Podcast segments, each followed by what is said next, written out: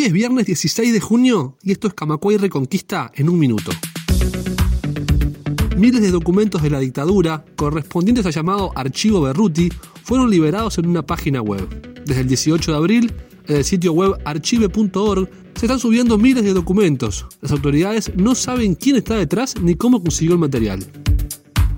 Habrá paro parcial y movilización del PIT-CNT el próximo 27 de junio por los 50 años del golpe de Estado. El paro parcial irá desde las 9 a las 13 horas y el movimiento sindical se movilizará hasta la esquina de Carlos María Ramírez y Carlos Telier, donde se realizará un acto con oratoria se realizó un acto en el Parlamento para reconocer la violación de los derechos humanos por parte del terrorismo de Estado. Lamentamos la ausencia del señor presidente de la República, dijo este jueves de tarde Karina Tassino, hija de Oscar Tassino, detenido desaparecido por la dictadura en 1977.